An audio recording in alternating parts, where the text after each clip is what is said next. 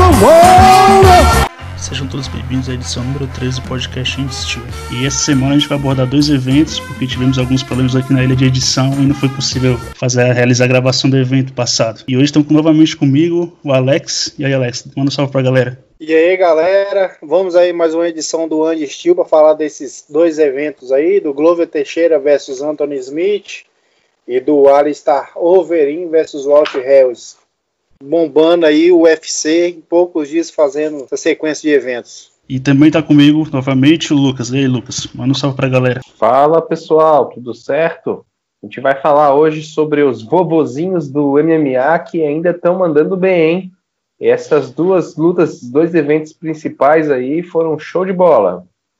E para começar, Lucas, são duas perguntas para você. Na sequência você me responde.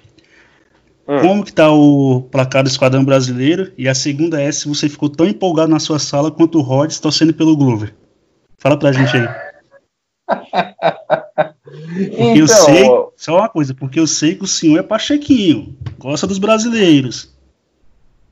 Olha, eu, eu gosto dos brasileiros, de alguns, poucos. Não, brincadeiras à parte. brincadeiras à parte, eu gosto, mas eu não não sou tão entusiasmado, né, como, como os narradores, né, do, do evento no Brasil, né. Ah, beleza, então. E o Esquadrão Brasileiro, como é que tá? Quero saber a atualização, eu tô eufórico por essa hora do podcast, eu quero saber como é que tá a pontuação. Então, a pandemia andou ajudando o nosso esquadrão brasileiro, né? Porque daí não teve muito evento, não teve brasileiro perdendo, né? Mas por enquanto, por incrível que pareça, ainda o, o esquadrão ainda não caiu. Isso, só orgulho para a nação e para o MMA brasileiro. E agora vamos para o UFC Fight Night Glover versus Smith.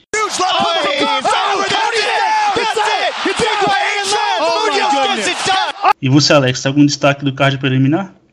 Olha, eu gostaria de, de comentar é, brevemente que esse UFC eu não esperava muita coisa, porque a gente sabe que é Fight Night, mas a gente teve algumas boas lutas aí no, no card preliminar. Eu gostaria de comentar sobre Brian Keller e versus Hunter Azuri. Isso mesmo? Eu não sei isso aí. Isso, acertou o nome é. direitinho. Hunter Azuri. Pois é, aí é, é uma das lutas que eu gostei bastante. Luta foi boa mesmo, foi uma pancadaria divertida de assistir. E você, Lucas, tem alguma coisa do card preliminar para falar pra gente? Ah, eu tenho ali o Thiago Moisés, né? Que, que finalizou o nosso Johnson, né? Infinalizável, né? Mas um, uma, uma, boa luta, um bom destaque que eu tenho é que o Thiago aí deu um, deu um bote, né? Começou meio meio na desvantagem, sem achar a distância, e quando voltou, voltou com sangue nos olhos, o, o Johnson nem viu mais nada, né? E no primeiro round o Thiago tava levando atrás, né? Mas ouviu os corners e voltou com tudo, já voou na perna do, do Anthony do, do Michael Johnson e conseguiu a finalização. E eu tenho uma dúvida. Johnson, né? É o Michael Johnson, confundi o nome. E eu tenho uma dúvida, se existe jiu-jitsu negativo, o do, do Michael Johnson é esse? Porque, tipo, eu me recuso a querer achar que o Michael Johnson, tanto, tanto esse tempo no MMA, o cara não se dedica ao jiu-jitsu. Eu acho que ele não tem jeito mesmo, porque o Michael Johnson no chão é uma negação. Eu acho que é cara... é mal de nome, ô, ô, João. É mal de nome. É. Tem um Antônio Johnson também, né? Que tem um, parece um jiu-jitsu negativo. Mas você sabe a impressão que eu tenho? O, o Michael Johnson, ele, ele, nos leves, antes dele descer para os penas, eu vi ele como um excelente lutador, trocador, nocauteador, aquele nocaute contra o Just Poirier, muito bonito. O, o, Michael Johnson, ele tentou descer, fazer aquelas lutas dele. Eu tenho a impressão que aquele corte de peso dele não fez bem, ele não estava com aquela potência toda. Ele retornou para o peso leve, já nessa luta agora e tal. Eu, não sei, eu acho que já tinha feito uma luta no peso leve anterior, né? Eu acho que é a segunda luta de retorno. Aí ele Isso a impressão que eu tenho é que ele não se recuperou nessa perda de peso dele. Tipo assim, é óbvio que o adversário dele foi melhor, soube aproveitar as brechas. Só que o Michael Johnson, ele é melhor do que ele está demonstrando. a impressão que eu tenho é que ele não se recuperou, igual um, igual um exemplo parecido é o Anthony Pettis, quando desceu para o peso pena, ele retornou logo no peso meio médio contra o, o, o Wonderboy.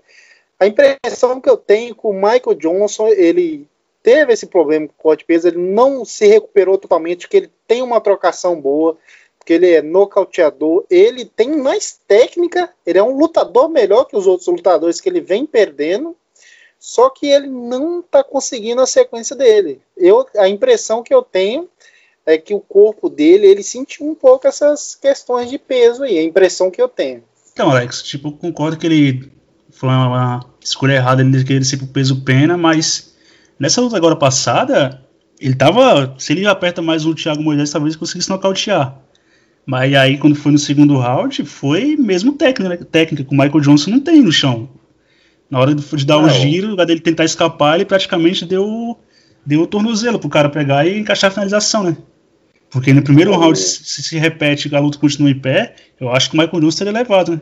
Só que o Thiago Moisés é aquele cara que, que tem o feijão com arroz dele, que é a luta de chão, e o cara voltou às raízes e fez o que tinha que fazer, né? Porque se ele fosse Soube querer entrar numa... muito bem o momento. Isso, se ele fosse querer entrar, engajar em um onde querer trocar mãos com o Michael Johnson, ele iria ser nocauteado uma hora ou outra. Fala, você fala alguma coisa, Oh. Lucas? Complementa aí. Não, o Johnson, assim, eu, eu vejo que ele sempre foi um lutador irregular, né? Ele já teve algumas fases que, que fez sequenciazinha de vitória e tal, mas nada muito espetacular, não. Assim, ele tem, já ganhou aí do Ferguson, já ganhou do Barbosa, mas sempre ele, ele pegava um cara mais completo e ele acabava sofrendo. Ele, o Johnson tem uma série de, de finalizações sofridas. Ele é um cara que, por mais que ele troque bem, o, se ele não consegue se ele não consegue se sobrepor na trocação, ele acaba perdendo a luta, ele não tem muito o que fazer, né? Ele, ele é muito rodado, mas ele é um cara novo, né? Ele tem 33 anos, mas ele é muito rodado, mas ele, é- ele sofre aquele problema do, do Stephens. É um cara mão pesada, mas quando tu vai ver na ponta do, do lápis, não tem nada mais do que isso, né? Então, toda. O- toda... Hum, Pode falar, Lucas. Então, o Johnson já tem um adendo, né? Que em pé ele é bem habilidoso, né? Até, até certo momento a luta dele contra o Khabib, ele conseguiu assustar o Khabib. Mas o problema é que o jogo de chão dele não existe, né? Por exemplo, ele tem uma boa defesa de queda, né? Ele consegue evitar a queda. Tanto é como o Thiago Moisés tentou quedar ele no primeiro round e não conseguiu. Mas depois que a partir do momento que a luta vai pro chão e o cara consegue grudar ele, derrubar, aí é um deus nos acuda, né? O Johnson não tem solução pra isso. né? Mas como você estava falando? Não tem. Não, e assim, ele, ele realmente, se, se ele não consegue se sobrepor na trocação, alguém, um cara tem algum antídoto, né? Não que seja um antídoto difícil de achar, que é jogar ele pro chão, clinchar, qualquer coisa assim, jogar com o regulamento debaixo do braço, esses são todos os antídotos pro Michael Johnson, né? Então, um cara que tenha qualquer um desses artifícios vai ganhar dele. E o cartel dele mostra exatamente isso. Ele pegou caras duros, ganhou de alguns, mas os caras duros que, que ele ganhou, os nomes assim mais mais famosos é um Dustin Poirier há muitos anos atrás, um Edson Barbosa há mais anos atrás ainda, e o nome mais relevante hoje, talvez até por ter lutado no evento passado, Tony Ferguson, foi em 2012 que, que ele ganhou, ainda uma decisão unânime, né? Não, não nocauteou, não, não conseguiu fazer nada surpreendente, né? Então, toda vez que um cara pega ele, já faz ele de boneco, né? E o Thiago Moisés mostrou isso, voltou no segundo round disposto a levar ele pro chão, já levou pro chão, pegou e levou a canela embora, né? Então, levou o calcanhar embora, né? Então, Isso. é isso que acontece, né? É, o Johnson, nessa altura do campeonato, também acredito que ele não vai fazer mais que ele fazer ajuste mais e acho que nem tem mais para ajustar também, né? Dessa, dessa, dessa altura da carreira dele, ele não conseguiu pegar bem o jogo de solo ainda, né? Não acredito que vai conseguir ainda. E subindo aqui no card, teve, tivemos a estreia do brasileiro Felipe Lins contra o André Arlovski. E aí, Alex? o que você achou dessa luta aí? Eu surpreendi que o Arlo- o Arlovski ganhou uns golpes limpos, levou uns golpes limpos também. E o Arlovski não balançou, né? Conseguiu levar só pela experiência e, a- e o tempo de, de octógono que ele tem, né? verdade, o, o, o Felipe Lins aí é na sua estreia, né? Eu achei que ele começou o, o primeiro round bem, é, contra-golpeando, acertando alguma sequência no, no Arlovski. Ele engoliu alguns golpes, mas foi resistindo, né? Também me, me surpreendi. Cara, e essa, essa luta aí, se você for analisar é, algumas lutas do, do Arlovski, não tem, não tem sido muito diferente de algumas lutas dele. O Arlovski, o, o segredo é o seguinte: ou você nocauteia ele com um minuto, dois minutos de luta, ou, ou você vai para os pontos e a luta vai ser chata pra caramba. Essa daí é a temática das lutas do, Arlo, do Arlovski. Cara, e o Arlovski fez o feijão com arroz. Ele, ele foi soltando os golpes dele na distância. O, o, o Lins, ele, ele tentou, assim, se esforçou, mas não, eu tenho a impressão que ele sentiu um pouco que, é, a questão de lutar com o ex-campeão do UFC, um lutador conhecido, né?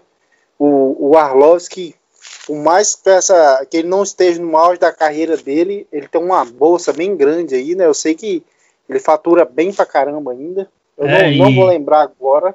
Também pesa o fato também, Alex, o Arlovski é ex-campeão, né? Tipo, então é uma coisa você se temer, né? Por mais que não seja aquele pitbull de outrora, é aquele pitbull que já perdeu dois, três dentes por causa da idade, mas ele impõe respeito, né? E eu acho que foi o que aconteceu, né? Que ele, pra mim, ele perdeu o primeiro round e conseguiu ganhar o segundo e o terceiro. O... Pois é, mas aí, tipo assim, ficou aquele negócio assim, a gente esperando um, um pouco mais do, do Felipe, né? Mas o que acontece também, se eu não me engano, ele, ele, ele vem de quase dois anos parado aí, foi uma estreia no UFC também contra o Arlovski. Eu acho que a junção de fatores também pode pesar um pouco. É só a primeira luta dele. Ele vai ter outras oportunidades ainda. Mas é, é mais. impressão que eu tenho é mais ganhar um pouco mais de confiança. Foi só o primeiro passo. Oi? Pode concluir, Alex, pode concluir. Mas foi só o primeiro passo. Tipo assim, faltou um pouco, mas dou um crédito a ele ainda que tem uma boa estrada pela frente ainda espero que ele volte melhor, que ele não vire um. Qual é o nome daquele peso pesado? Foi demitido? Baby? Baby. O Júnior Baby. Baby. O Albino. É, espero que ele não, não vire um. É, espero que ele não vire um. Espero que ele não vire um albino da vida. Fraldão geriátrica, Lucas? Aquela fraldinha ali não funcionou com a Robson, né? É. Só um adendo é que eu acho, eu achei o Felipe Lins pequeno pra essa categoria, cara. Não sei se, não sei se ele consegue Verdade. cortar peso, acho que talvez não consiga, parecer meio pesado.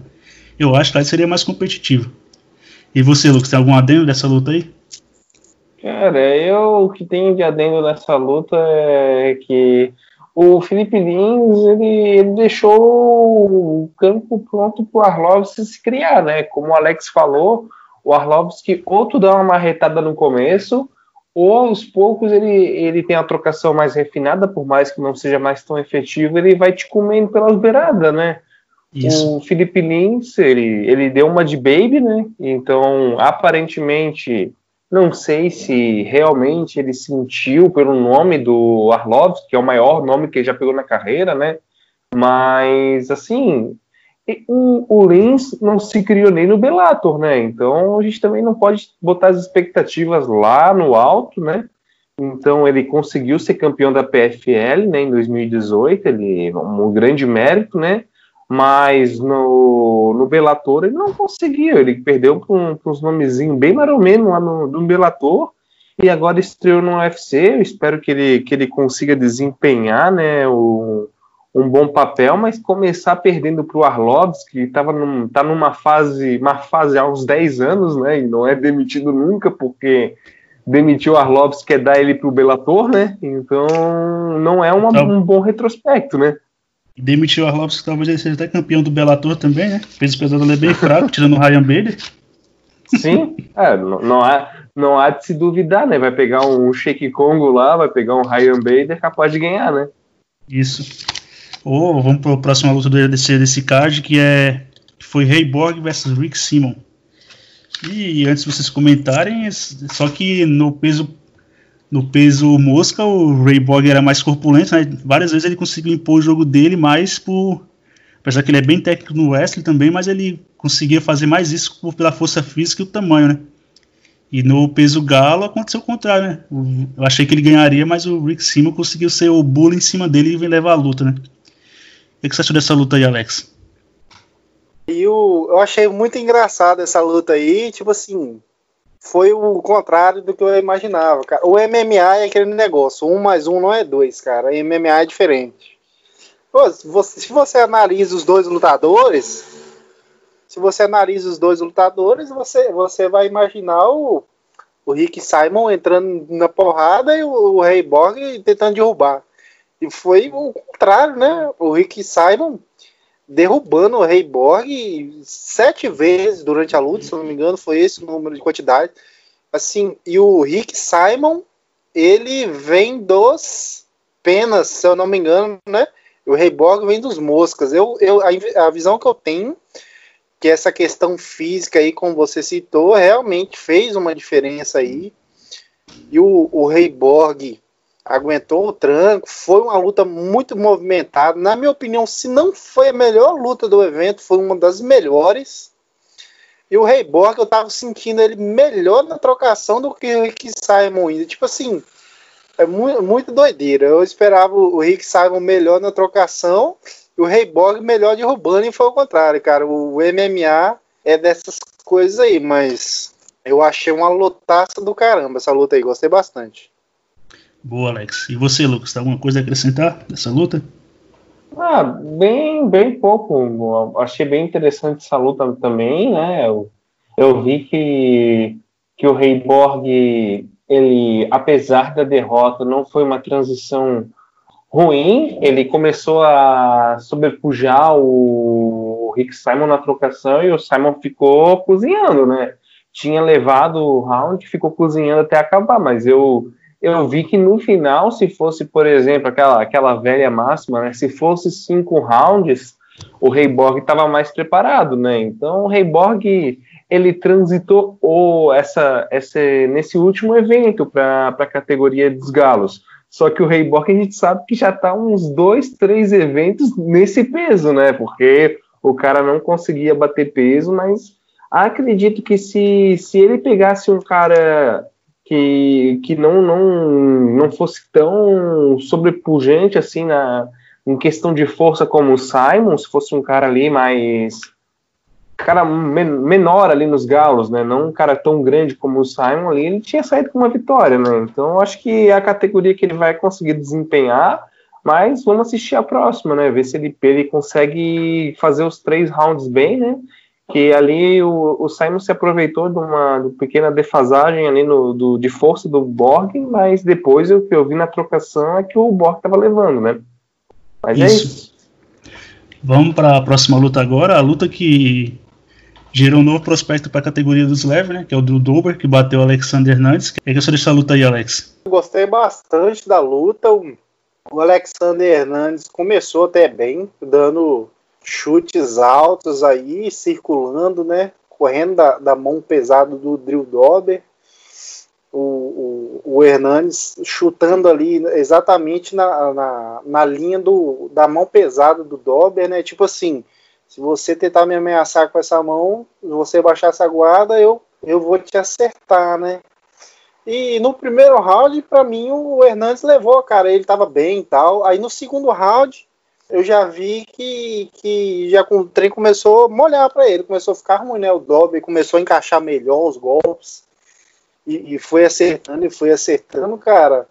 E, e, foi isso daí, né?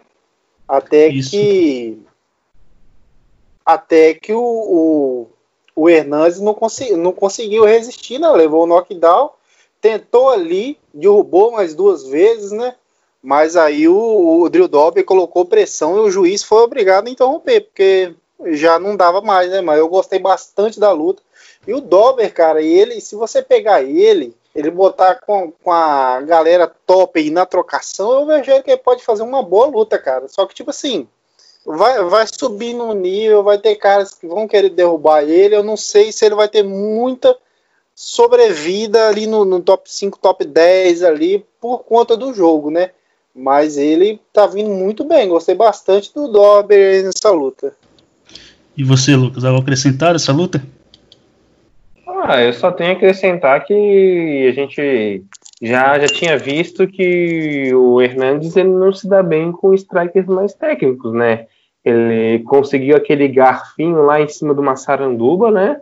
Que para mim ele não levou aquela luta e agora é a terceira luta que ele pega striker, né? Porque ele pegou o Donald Cerrone, né? Perdeu, acabou sendo nocauteado.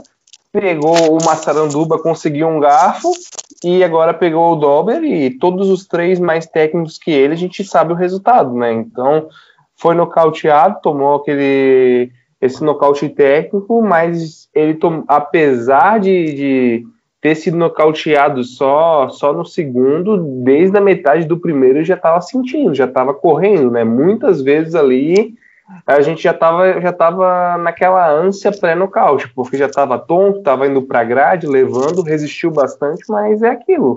Pega um striker técnico, não, não rende, né? Isso. Beleza, então, Lucas, boa. Vou subir agora para a próxima luta: Ben Rothwell versus o Sampru, né? Porque para mim o Sampru só foi lá ganhar a bolsa, porque ele não queria lutar com o Ben Rothwell. E, e a única coisa que o Sampru tinha mais no peso meio pesado era o condicionamento físico, que nessa teve momentos que ele parecia mais cansado que o Rothwell, né? Ele conseguiu um knockdown, mas ele deixou para acelerar o passo quase no fim da luta já, né?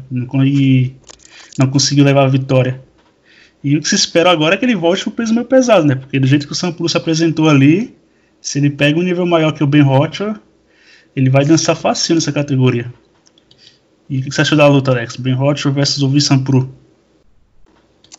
Ah, o Sampru, né, o que aconteceu aí que ele estava mais leve, né, ele é visível a diferença de tamanho no Sampru pro Ben Rotter. Você, você viu os dois ali na hora da luta, era categoria diferente os dois, né? O Sampru mais rápido, circulando mais, o Ben Rotter com dificuldade de, de aproximar perto dele, né, por causa da movimentação e tal o, o Sampru tentando alguns golpes, alguns chutes altos, até que o, o Ben Rotter conseguiu encurralar ele na, nas grades algumas vezes, tentando dar alguma sequência ou outra ali. Aí, nisso aí, foi seguindo a luta, né, cara? Uma luta engraçada, né? Que você vê gente acostumada a ver o Sampru aí no meio pesado e subindo agora. Não entendo também por que ele vai levar desvantagem nessa categoria aí.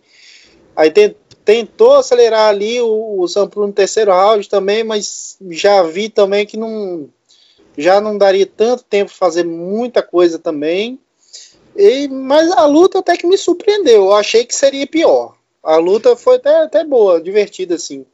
Ah, isso também. Achei que seria mais uma luta mais chata, porque eu achei que os dois morreriam no gás lá pro segundo round, né? Pro começo do segundo round, mas conseguiram até que até o fim razoavelmente bem.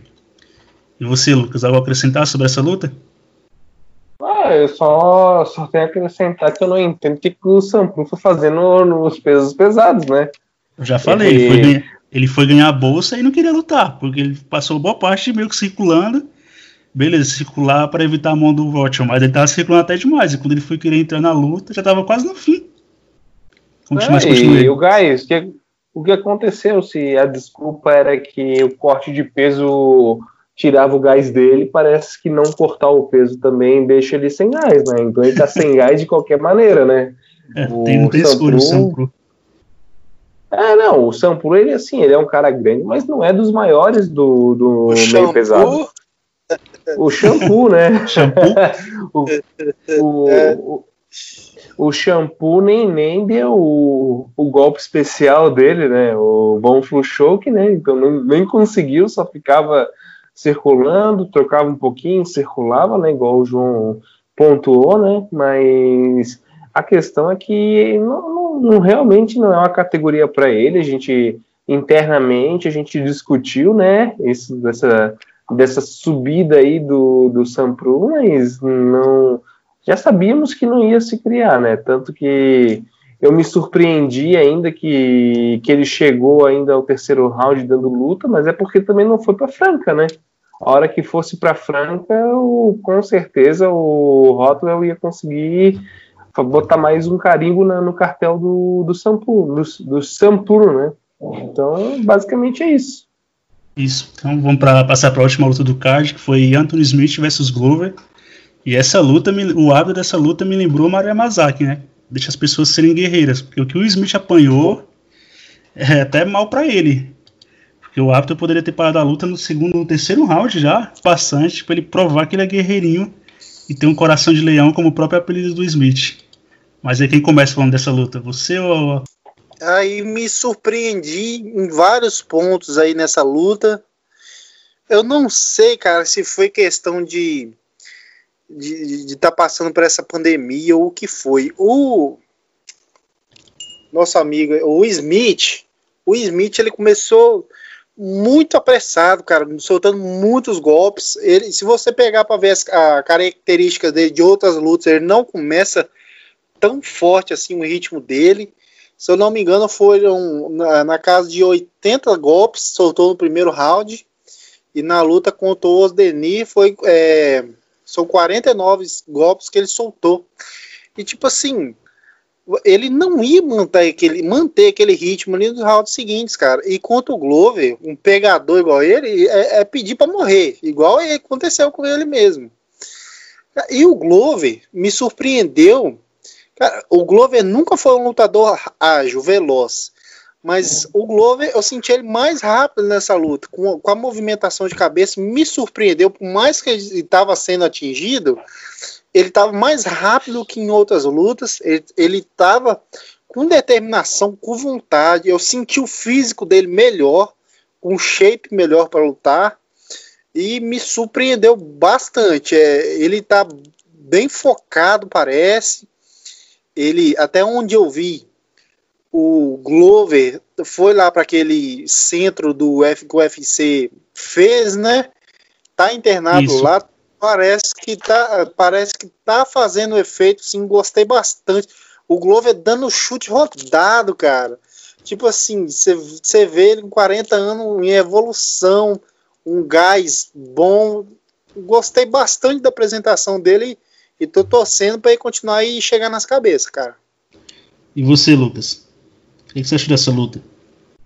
Rapaz, olha, eu me surpreendi positivamente ali. O desempenho do, do Glover foi um dos melhores que eu, que eu já assisti dentro do, do UFC, se não um dos mais dominantes, né? O, essa luta começou assim claramente com o Smith tentando nocautear no início, né? Porque a gente sabe que a gente tinha discutido, né, no pré-evento, que o Glover, por mais que ele estivesse com o jogo mais cerebral, ele é um cara muito atingido, né?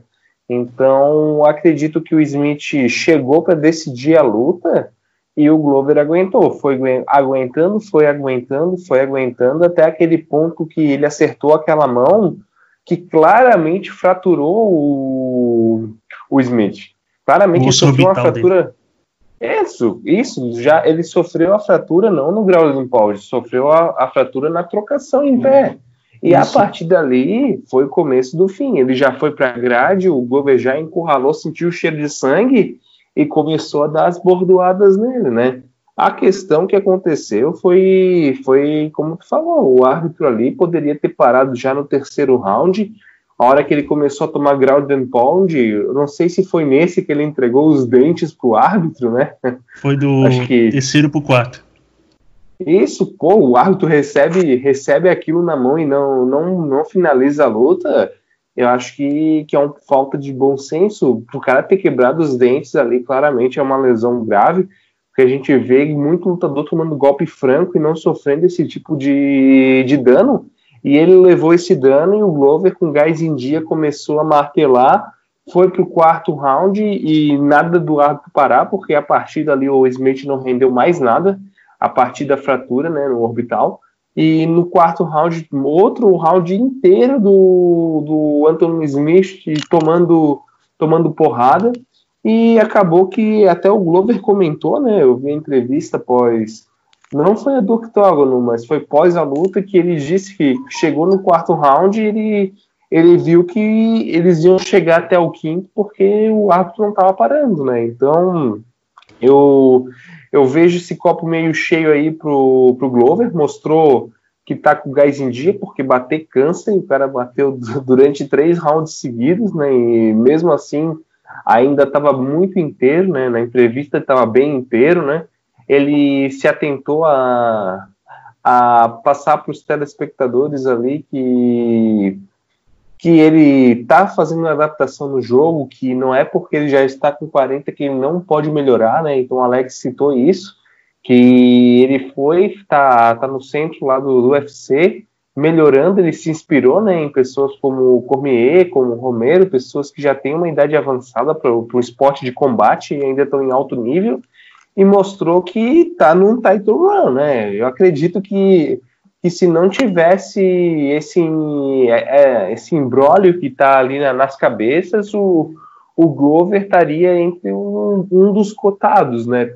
Hoje ele está a uma luta de uma disputa de cinturão, ainda mais perto de se aposentar, talvez se ele ganhar a próxima ele até consiga forçar uma barrinha para fazer uma, uma revanche aí com, com o Jones, né? O que, que vocês acham? Então, Lucas, eu o Glover ganhou, para ele parece gente boa, não acho que eu tenho quase certeza que é um cara gente boa, bem agradável de se conviver, mas enquanto o Smith estava com o tanque cheio, tudo que o Smith estava jogando no Glover, tava, o Glover estava engolindo e indo para frente só. Entrou, o Glover engoliu bastante jab e direto, né? E parecia a diferença de velocidade de um meio pesado para um peso pesado. O Smith estava bem mais rápido, né? Sim. Eu acho que. Não, achei, na, pro, pro Glover, para mim, seria bom ele pegar um Blachowicz, um Ian Blachowicz da vida, porque se ele pega um cara que não Dominique Reis, garotão, um, com fôlego para manter um ou dois rounds naquela, naquela pegada ali, eu acho que o Glover não, não passaria não, porque se o Smith não cansa, eu acho que a tendência era ela usando essa reviravolta, porque tudo que o Smith estava jogando, o Glover estava engolindo, né? E a diferença de velocidade é grande. E o Glover não é um cara conhecido por movimentar a cabeça, ter jogo de perna, né? Ele é mais um cara plantadão e vai engolindo que os caras vão jogando para cima dele e marchando para frente, né? Mas eu acho que ele contra um Blahovic daria, daria bastante luta, talvez seria o caminho dele para disputar o cinturão, né? Mas ele pegar um é, cara, inclusive, um, João, um Dominique Reis, que é um cara mais hábil, jovem, mais veloz, eu acho que não daria tão bem, não daria tão bom pro Glover, não. Mas fala aí, Lucas. Inclusive, ele pediu o Blachowicz. Ele fez o, fez o pedido, né? Deu uma entrevista Isso. dizendo que queria o Blachowicz, então ele também está consciente que ou que é o caminho mais curto, que é o óbvio, né? Ou que é o caminho de menos resistência para o cinturão, né? É o caminho mais fácil no sentido de encaixe técnico, né? Ele pode também, além de estar tá vendo que é a oportunidade de, de uma vitória em cima do Blachowicz, é ver esse encaixe técnico, porque o Blachowicz também ele é mais durão assim na, na trocação, não é um cara não é um cara com a explosão do Marreta, não é um cara dançarino igual o Reis, né? É, o Blachowicz é um cara mais estático, né? E ele engole bastante Sim. coisa também. Aí é o. Aí é ver quem tem a mão mais pesada, né? E o outro gol também pode derrubar o Blachowicz e tentar buscar a finalização. Sim. Aí passa. Agora a gente falou do card do UFC, do UFC Fight Night Smith vs Glover. Vamos passar pro Fight Night Overeem vs Walt Harris. E você, Alex, algum destaque do card preliminar desse Fight Night?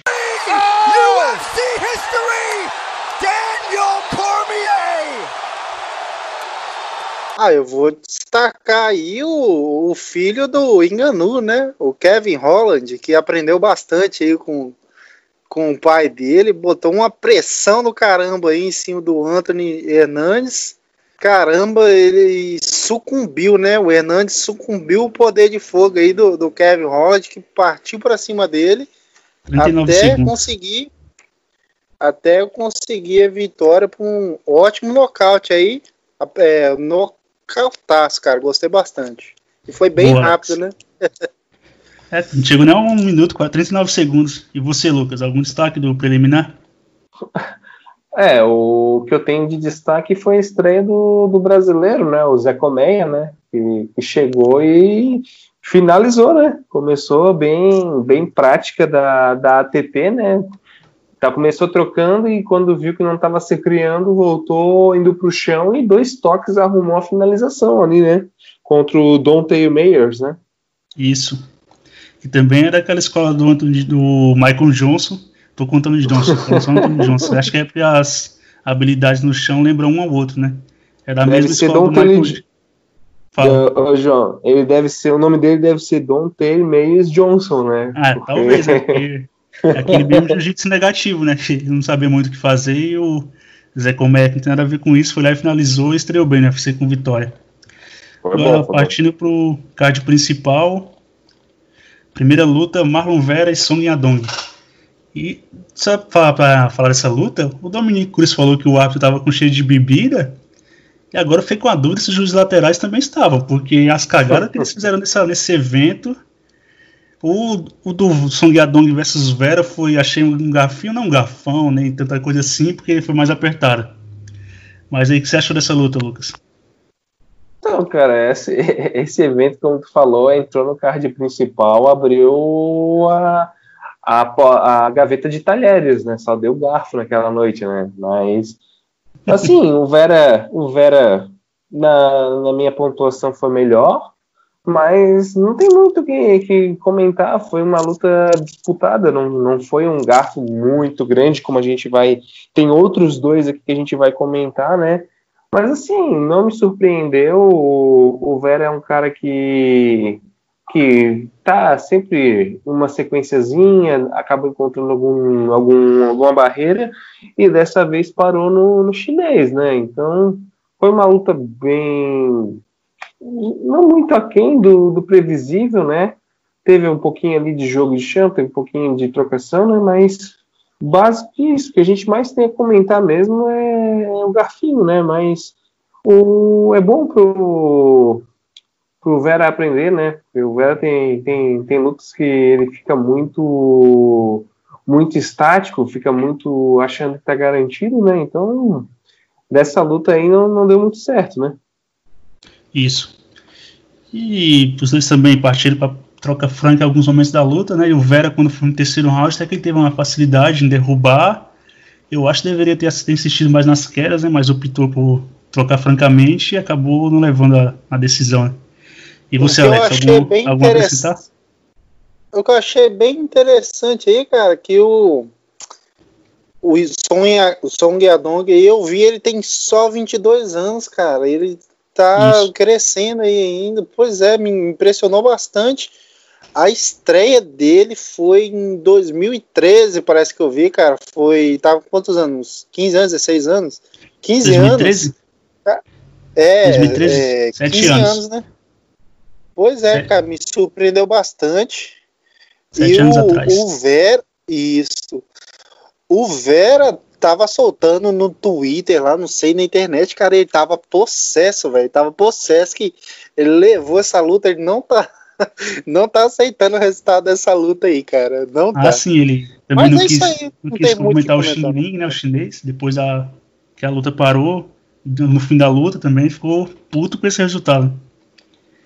Agora, dando sequência no card, tivemos Eric Anderson e Christoph Jotko, acho que esse é o nome dele. Essa luta aqui não vou perder muito tempo, pula.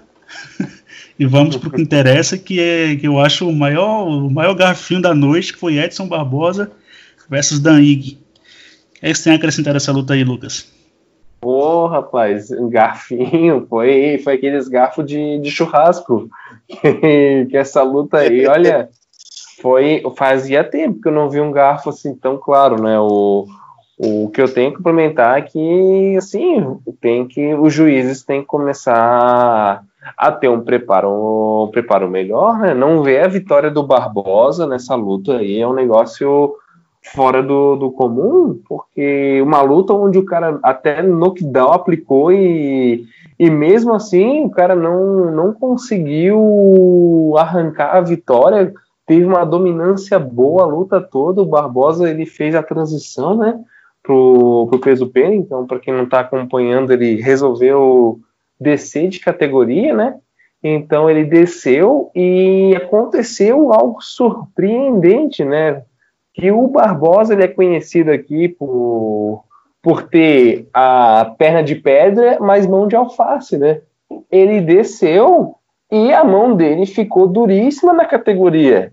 Ele, brincando, conseguiu dar um knockdown no Ig no primeiro round ali, foi para cima, começou no ground and pound, o Ig claramente sentiu, né? Só que o que, que, acontece com, com, o Barbosa, né? É, já é um negócio que está acontecendo já faz algumas rodadas aí que, que o Barbosa, ele não sei se é questão de gás, pode ser também, né? Questão do gás, só que o Barbosa, na minha opinião, venceu o primeiro e o segundo round claramente, e o terceiro, não sei se ele pensou que estava garantido, que, que não teria nenhum problema e desacelerou. Ele simplesmente começou a só só para terminar o round, só fez aquele basicão para terminar um round, já já na cabeça que, que ia vencer por 29 a 28 e dois juízes deram a vitória do, do IG por 29 a 28. O, o Barbosa só conseguiu essa, essa vitória por um juiz, então pode ser que ele sentiu, mas a desculpa de ter descido e ficado sem gás não cola, porque na luta passada ele mesma coisa, ele, ele desacelerou, né? Contra o. Foi o Felder, né? Que ele pegou, né? Isso. Ele, ele desacelerou no terceiro round com o Felder e o Felder levou, né? Então, eu não sei o, o que acontece. Talvez ele hum, precise de um senso de urgência melhor, mas a luta foi, foi boa. O Barbosa mostrou que, que a mão ficou pesada, mas um copo vazio que a gente tem que apontar é que o Barbosa ainda não corrigiu aquela guarda dele, né? O Barbosa, ele, quando, quando o Ig ia para cima, ele fazia aquela guarda tartaruga, né? Que o cara fecha, fecha, fecha a defesa na, na no rosto e os golpes retos entrando.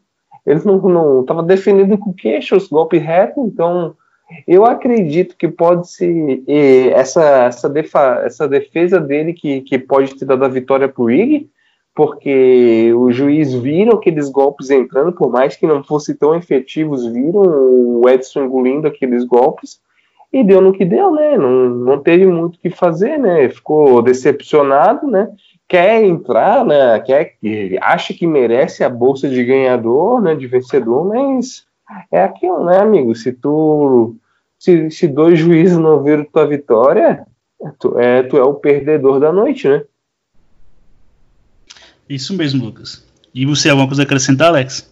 É, foi mais uma daquelas que foi a, a noite adentro aí, né? Aqueles garfinhos aí que a gente, infelizmente, está acontecendo com frequência aí, tanto nesse evento como em outros. Caramba, cara, tem que ser feito alguma coisa urgente, velho, com esses juízes aí, porque é brincadeira, cara. O que tá tendo de erro, de os próprios juízes ad, admitindo os próprios erros, cara é complicado. O Edson Barbosa já passou por um, um resultado controverso aí contra o aquele outro o, o Felder.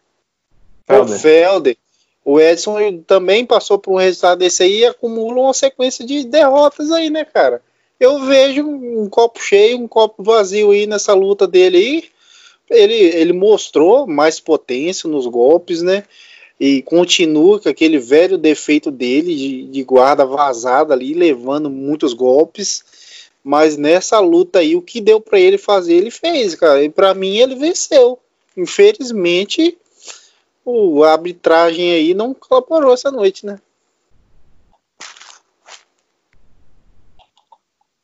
É, o ali da arbitragem, a gente acho que é um consenso, né, que que está faltando um pouco de, de expertise em MMA, né?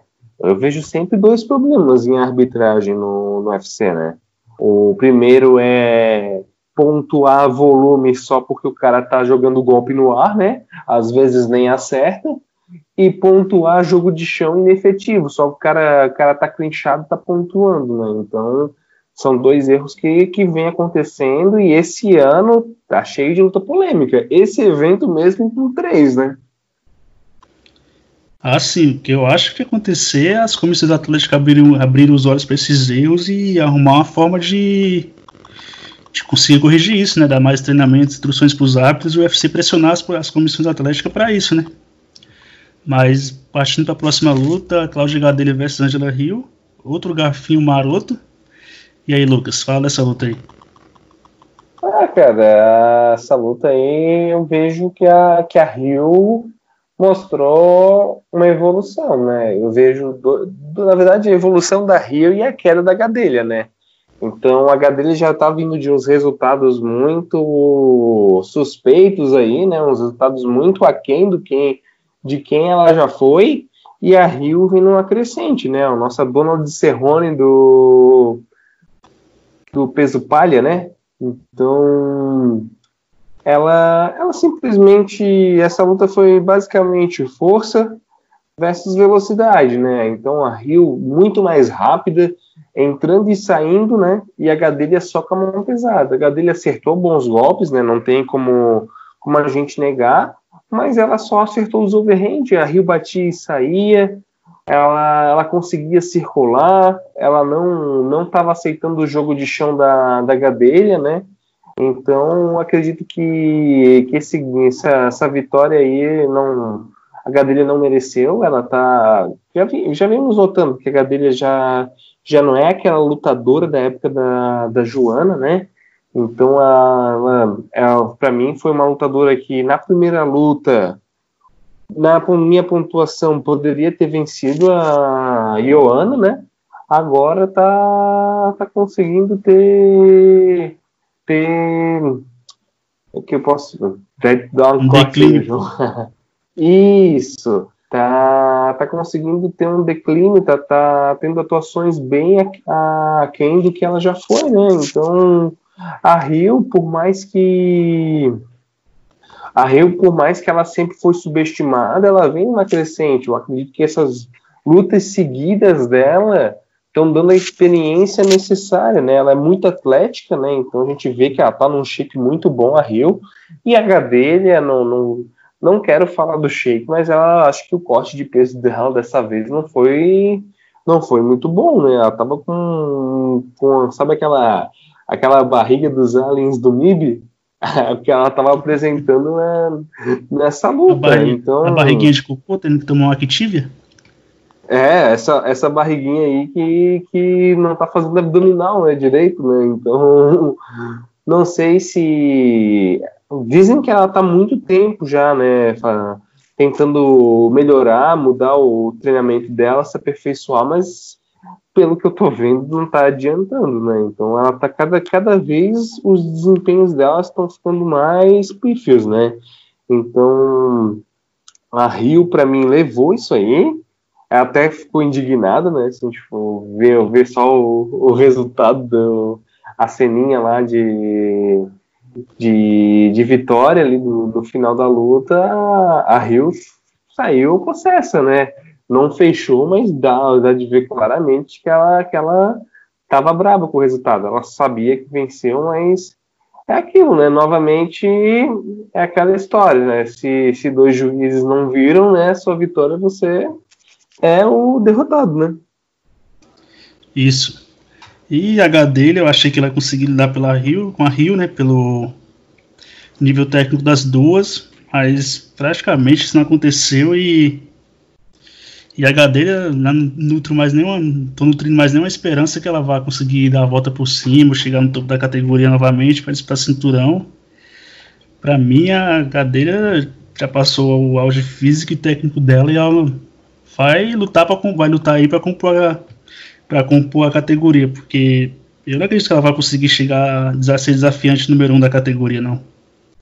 É, eu também não vejo isso não, João. Eu, ela nem encontrou a Rio nessa, nessa luta, ela não, não encontrou a Rio.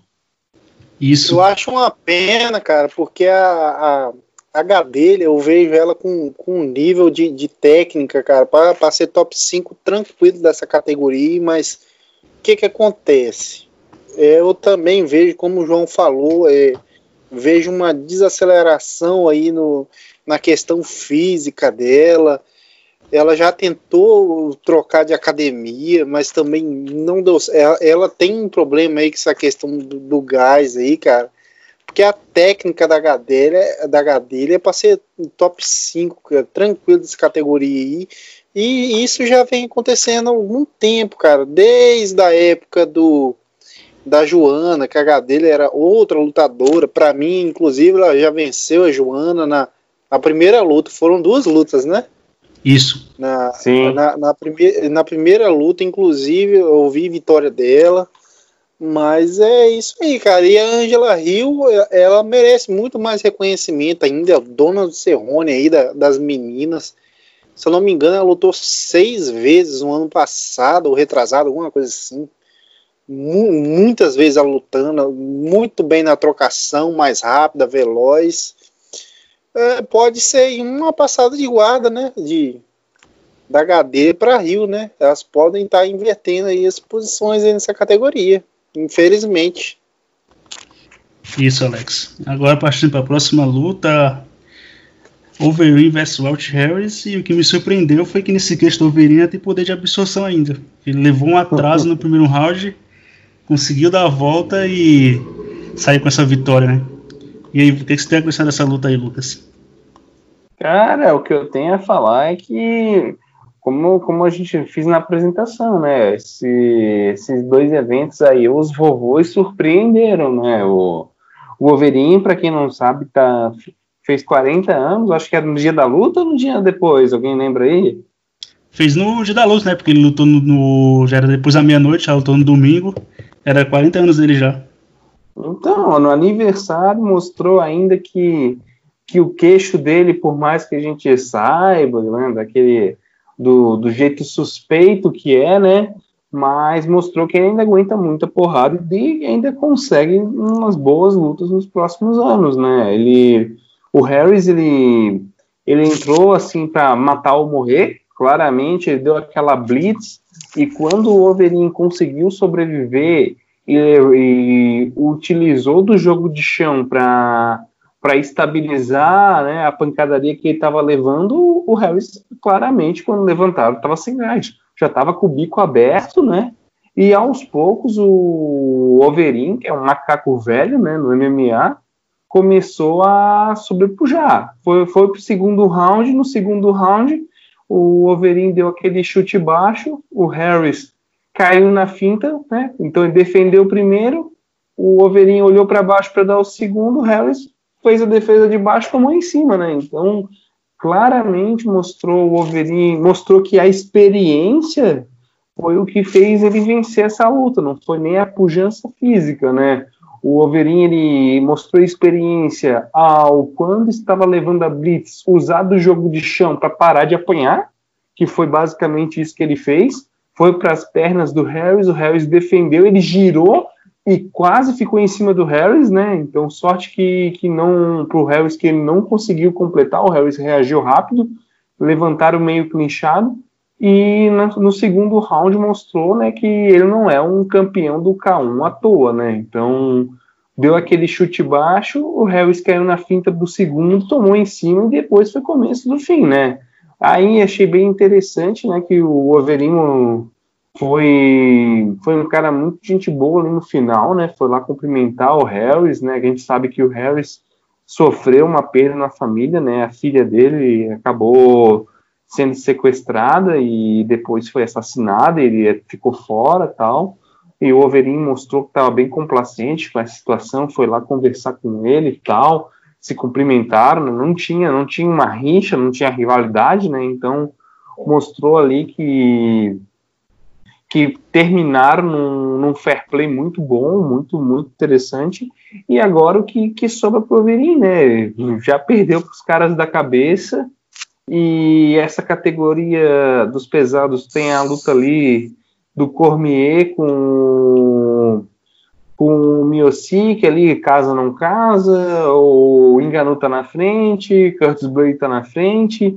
O que sobra agora pro Verin, né? Por mais que, que tenha perdido por Jairzinho, né, na, na última rodada, foi um desempenho muito bom a luta toda. Ele conseguiu dominar o Jairzinho durante cinco rounds e vacilou nos segundos finais, né?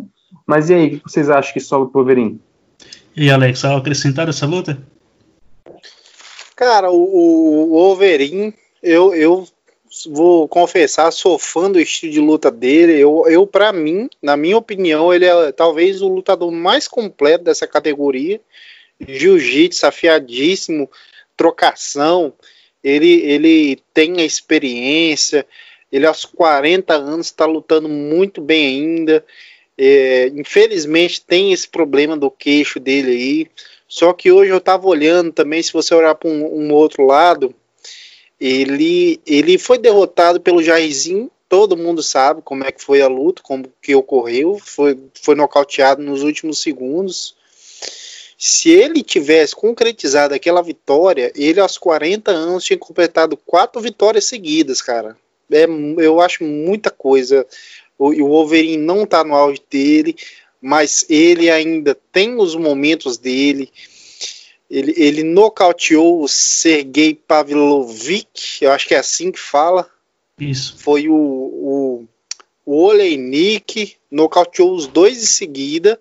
Foi derrotado pelo Jairzinho, uma luta que ele dominou a luta inteira praticamente.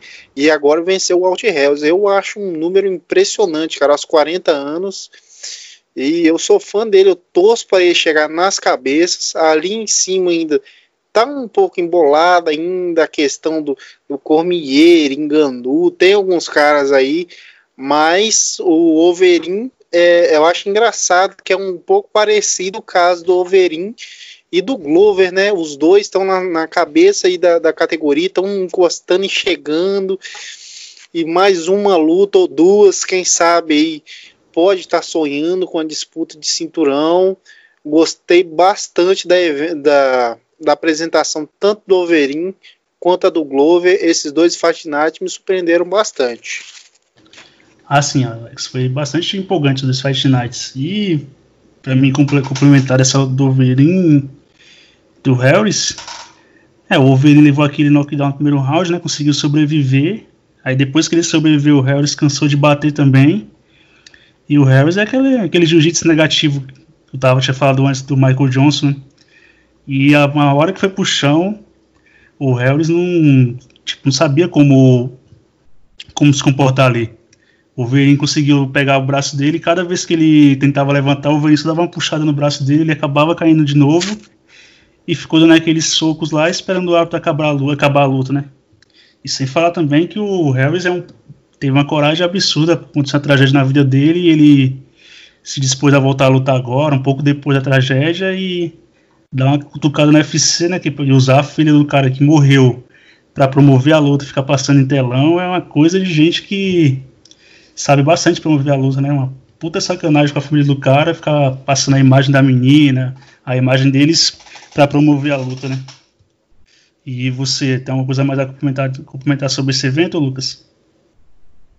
Então, é, o que eu tenho que complementar, como tu falou, eu também achei uma sacanagem eles usarem da tragédia pessoal do cara, né? Então, ele, ele voltou, né, a lutar, a gente sabe que MMA o cara só, só ganha se, se lutar, né, não, não ganha só treinando na academia, né? E a gente vê claramente que a derrota ali, ele sentiu mais do que ter perdido, ele sentiu como se ele não tivesse conseguido superar, né? Que ele desabou na hora. Então, o UFC tem que tomar cuidado com essas promoções. Não é a primeira vez que ele, que ele utiliza assuntos polêmicos do lutador, da vida do lutador, né? Para poder fazer venda, né? Então, eu torço aí pela, pela superação do Harris, né? Foi por mais que ele tenha, tenha perdido, ele, ele mostrou que que é um lutador ali que, que pode se, se consolidar na categoria. Claro, a gente sabe que não é material para campeão, mas ele ainda é muito inexperiente, né? Quem sabe com os anos né, não consiga melhorar, porque Overin é aquilo, né? Um cara macaco velho já luta desde os anos 90, se eu não me engano, né? Então um cara Isso. muito carimbado, né? Um cara muito experiente, né? Mas é isso, a minha crítica não é nem ao lutador, mas sim ao evento, né? O evento que errou. E a minha outra crítica, só para finalizar, é esses árbitros, né? Esses juízes laterais aí, e que realmente precisa de uma reciclagem, ou a comissão se atentar a mandar esses caras para exercitar o é, tipo, análise de MMA, né? Só um adendo, Lucas. Tipo, eles poderiam fazer, sabe o quê? Uma reciclagem de árbitro, mano. Quando o cara faz umas merdas assim grandes, monumental, tipo, coloca para fazer em alguma outra, fazer um intercâmbio em alguma outra comissão atlética, algo do tipo, ou dar uma estudada sobre outros esportes, né? Porque os caras cometem um erro absurdo, todo mundo critica, critica, critica. Só que a comissão continua lá, a comissão atlética continua lá, os árbitros continuam lá, vão continuar arbitrando e cometendo erros, né? E nada é mudado. Sim, é, é muito. Já não é um negócio de agora, né? Então a gente já tem essas polêmicas já, já há alguns anos e parece que não, não estão tomando nenhuma providência, né, para que evite esses, esses erros de arbitragem, né? Então, claramente ali o Barbosa é um cara que foi prejudicado, a Rio foi prejudicada, né?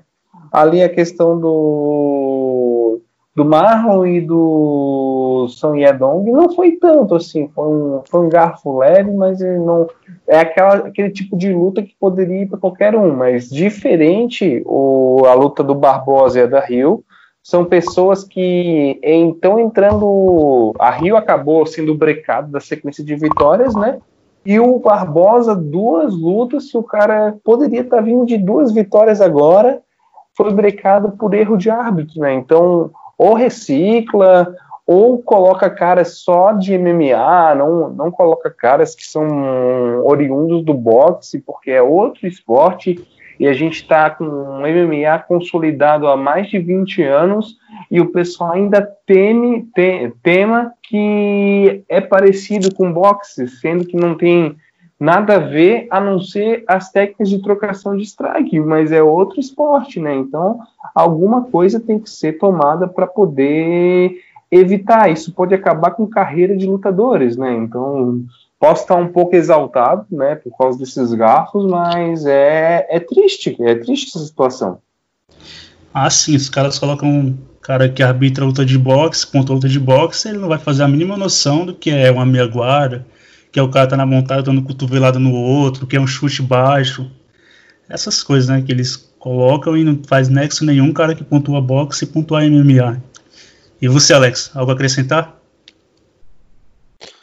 Cara, é, é, vocês disseram basicamente tudo, né? O, essa questão do, do Hells aí, a questão de usaram, né? Essa tragédia que infelizmente aconteceu na família dele.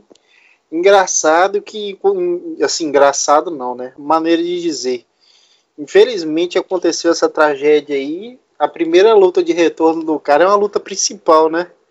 Isso, Alex. Ué, é, pois é, e tipo assim, e agora é, é, tal, talvez, se não for maior, uma das maiores lutas da carreira do cara, né?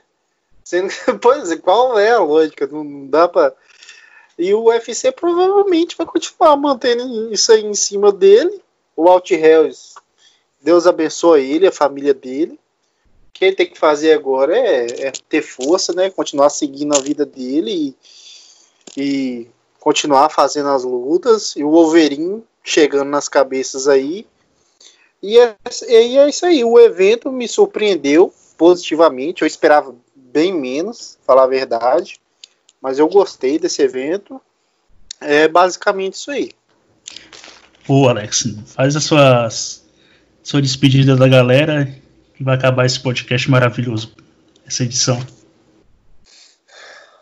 Valeu, galera. Foi muito bom estar com vocês mais nesse podcast que a gente pôde falar desses dois eventaços aí, por mais que tenham sido dois é, Nights, me surpreendeu bastante.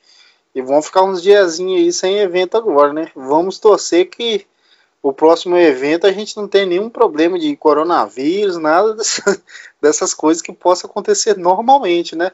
Quero ver Tyron Woodley e Durinho em ação. Já tô ansioso já. Boa. Fala suas despedidas aí, Lucas. Então, pessoal, vou me despedindo aqui. Eu agradeço aí pela companhia, por nos escutarem, né? E vamos aí aguentar umas semanas sem, sem evento. Acredito que o UFC já botou três de uma vez só para ninguém ficar com, com saudade no próximo sábado, né? Mas a gente está aqui do, do podcast, está preparando algumas coisinhas aí nesse meio tempo, então Fiquem aí no aguardo e a gente vai se encontrar semana que vem com ou sem evento. Então, até mais. Falou, pessoal, que acompanhou o podcast que assistiu até aqui. Obrigado pela, pelo, por ser nossos ouvintes e até a próxima. E eu não vou me alongar mais, porque como já falo sempre, tô aqui como escada e os dois são a estrela do show.